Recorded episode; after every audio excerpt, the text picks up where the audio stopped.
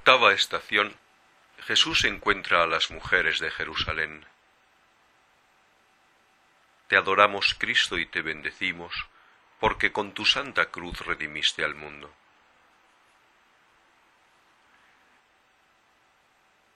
Lectura del Evangelio según San Lucas.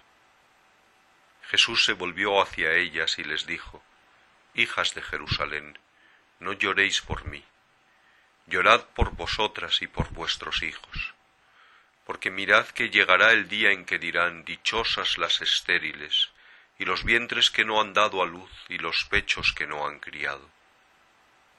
Entonces empezarán a decirles a los montes, Desplomaos sobre nosotros, y a las colinas, sepultadnos porque si así tratan al leño verde, ¿qué pasará con el seco?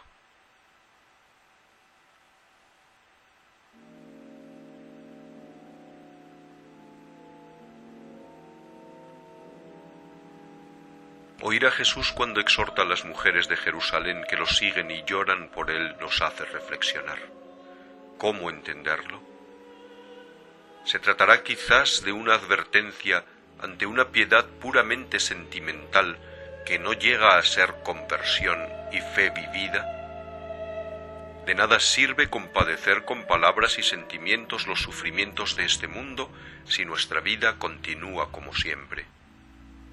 Por esto el Señor nos advierte del riesgo que corremos nosotros mismos, nos muestra la gravedad del pecado y la seriedad del juicio. No obstante todas nuestras palabras de preocupación por el mal y los sufrimientos de los inocentes, ¿no estamos tal vez demasiado inclinados a dar escasa importancia al misterio del mal?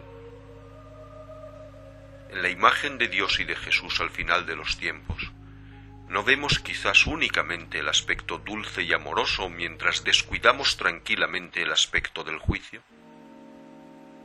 ¿Cómo podrá Dios, pensamos, hacer de nuestra debilidad un drama?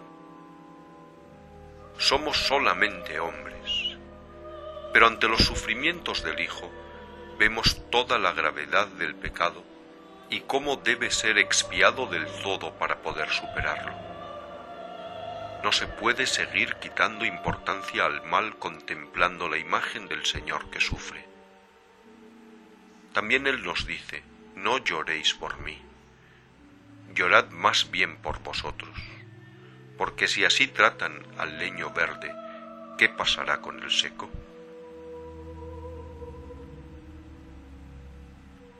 Señor, a las mujeres que lloran les has hablado de penitencia, del día del juicio cuando nos encontremos en tu presencia, en presencia del juez del mundo.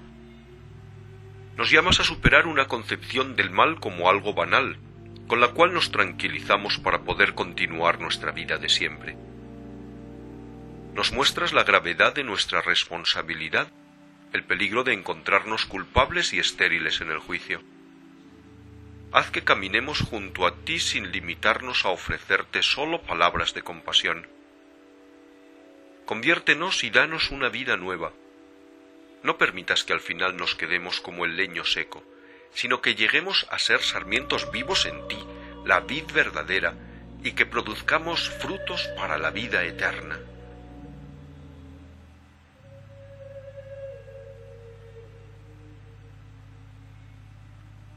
Padre nuestro que estás en el cielo, santificado sea tu nombre, venga a nosotros tu reino, hágase tu voluntad en la tierra como en el cielo. Danos hoy nuestro pan de cada día, perdona nuestras ofensas, como también nosotros perdonamos a los que nos ofenden. No nos dejes caer en la tentación, y líbranos del mal.